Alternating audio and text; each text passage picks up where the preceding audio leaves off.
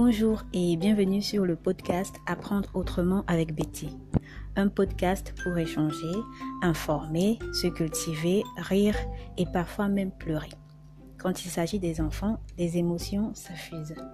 Nous débattrons aussi sur les thèmes autour de la parentalité positive, sur les piliers et les méthodes de l'éducation en Afrique en ce 21e siècle. Je m'appelle Betty Sengentoko, éducatrice pratiquant la pédagogie Montessori. Je travaille au centre Montessori Langalène Pia euh, à Douala au Cameroun.